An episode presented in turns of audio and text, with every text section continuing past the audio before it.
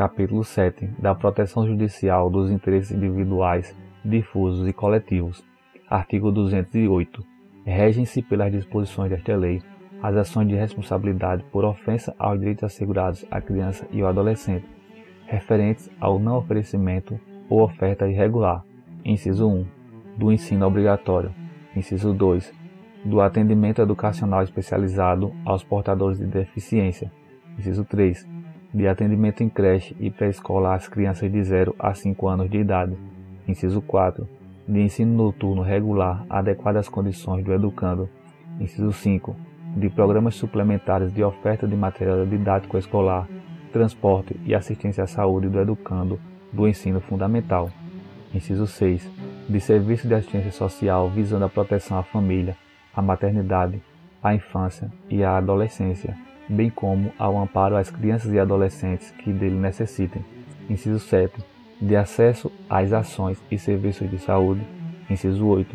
De escolarização e profissionalização dos adolescentes privados de liberdade. Inciso 9. De ações, serviços e programas de orientação, apoio e promoção social de famílias e destinados ao pleno exercício do direito à convivência familiar por crianças e adolescentes. Inciso 10. De programa de atendimento para execução das medidas socioeducativas e aplicação de medidas de proteção. Inciso 11. De políticas e programas integrados de atendimento à criança e ao adolescente, vítima ou testemunha de violência. Parágrafo 1. As hipóteses previstas neste artigo não excluem da proteção judicial outros interesses individuais, difusos ou coletivos, próprios da infância e da adolescência, protegidos pela Constituição e pela lei. Parágrafo 2. A investigação do desaparecimento de crianças ou adolescentes será realizada imediatamente após a notificação aos órgãos competentes, que deverão comunicar o fato aos portos, aeroportos, Polícia Rodoviária e companhias de transporte interestaduais e internacionais, fornecendo-lhes todos os dados necessários à identificação do desaparecido. Artigo 209. As ações previstas neste capítulo serão propostas no foro do local onde ocorreu ou deva ocorrer a ação ou omissão, cujo juízo terá competência absoluta para processar a causa, ressalvadas a competência da Justiça Federal e a competência originária dos tribunais superiores. Artigo 210 para as ações cíveis fundamentadas em interesses coletivos ou difusos, consideram-se legitimados concorrentemente. Inciso 1. O Ministério Público. Inciso 2. A União, os Estados, os municípios, o Distrito Federal e os territórios. Inciso 3. As associações legalmente constituídas há pelo menos um ano e que incluam entre seus fins institucionais a defesa dos interesses e direitos protegidos por esta lei, dispensada a autorização da Assembleia, se houver prévia autorização estatutária. Parágrafo 1. Admitir-se-á litisconsórcio facultativo entre os Ministérios Públicos da União e dos Estados na defesa dos interesses e direitos de que cuida esta lei. Parágrafo 2. Em caso de desistência ou abandono da ação por associação legitimada, o Ministério Público ou outro legitimado poderá assumir a titularidade ativa. Artigo 211. Os órgãos públicos legitimados poderão tomar dos interessados compromisso de ajustamento de sua conduta às exigências legais, o qual terá eficácia de título executivo extrajudicial. Artigo 212. Para a defesa dos direitos e interesses protegidos por esta lei, são admissíveis todas as espécies de ações pertinentes. Parágrafo 1. Aplicam-se às ações previstas neste capítulo as normas do Código de Processo Civil. Parágrafo 2 contra atos ilegais ou abusivos de autoridade pública ou agente de pessoa jurídica no exercício de atribuições do poder público que lesem direito líquido e certo previsto nesta lei, caberá ação mandamental que se regerá pelas normas da lei do mandado de segurança. Artigo 213. Na ação que tenha por objeto o cumprimento de obrigação de fazer ou não fazer, o juiz concederá a tutela específica da obrigação ou determinará providências que assegurem o resultado prático equivalente ao do adimplemento. Parágrafo 1. Sendo relevante o fundamento da demanda e havendo justificado o receio de ineficácia do provimento final, é lícito ao juiz conceder a tutela liminarmente ou após justificação prévia, citando o réu. Parágrafo 2 O juiz poderá, na hipótese do parágrafo anterior, ou na sentença, impor multa diária ao réu, independentemente de pedido do autor, se for suficiente ou compatível com a obrigação, fixando prazo razoável para o cumprimento do preceito. Parágrafo 3. A multa só será exigível do réu após o trânsito julgado da sentença favorável ao autor, mas será devida desde o dia em que se houver configurado o descumprimento.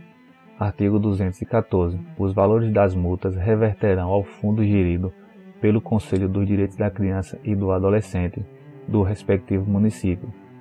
Parágrafo 1. As multas não recolhidas até 30 dias após o trânsito em julgado da decisão serão exigidas através de execução promovida pelo Ministério Público nos mesmos autos, facultada igual iniciativa aos demais legitimados. Parágrafo 2.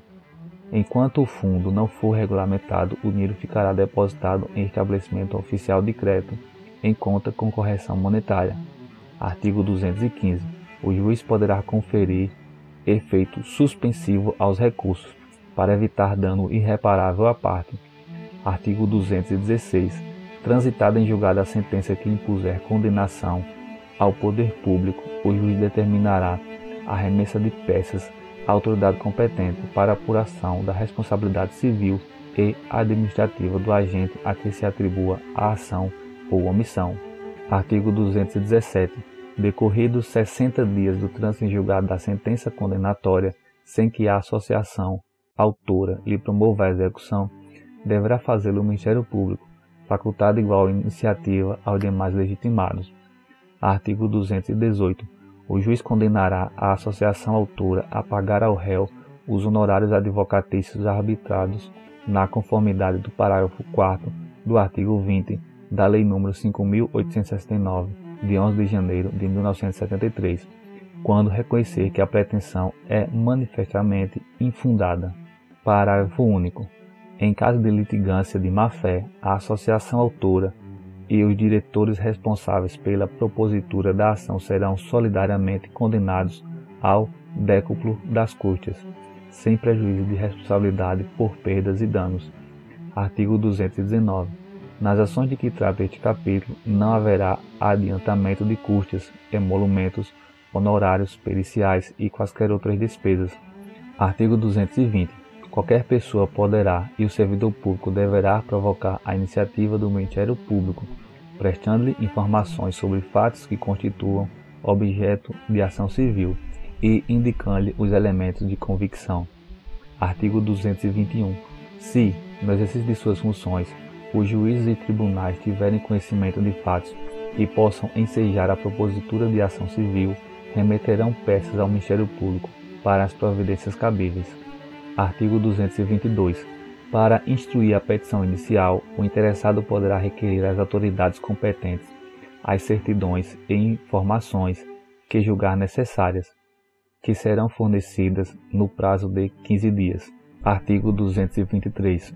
O Ministério Público poderá instaurar, sob sua presidência, inquérito civil ou requisitar de qualquer pessoa, organismo público ou particular, certidões, informações, exames ou perícias, no prazo que assinalar, o qual não poderá ser inferior a 10 dias úteis.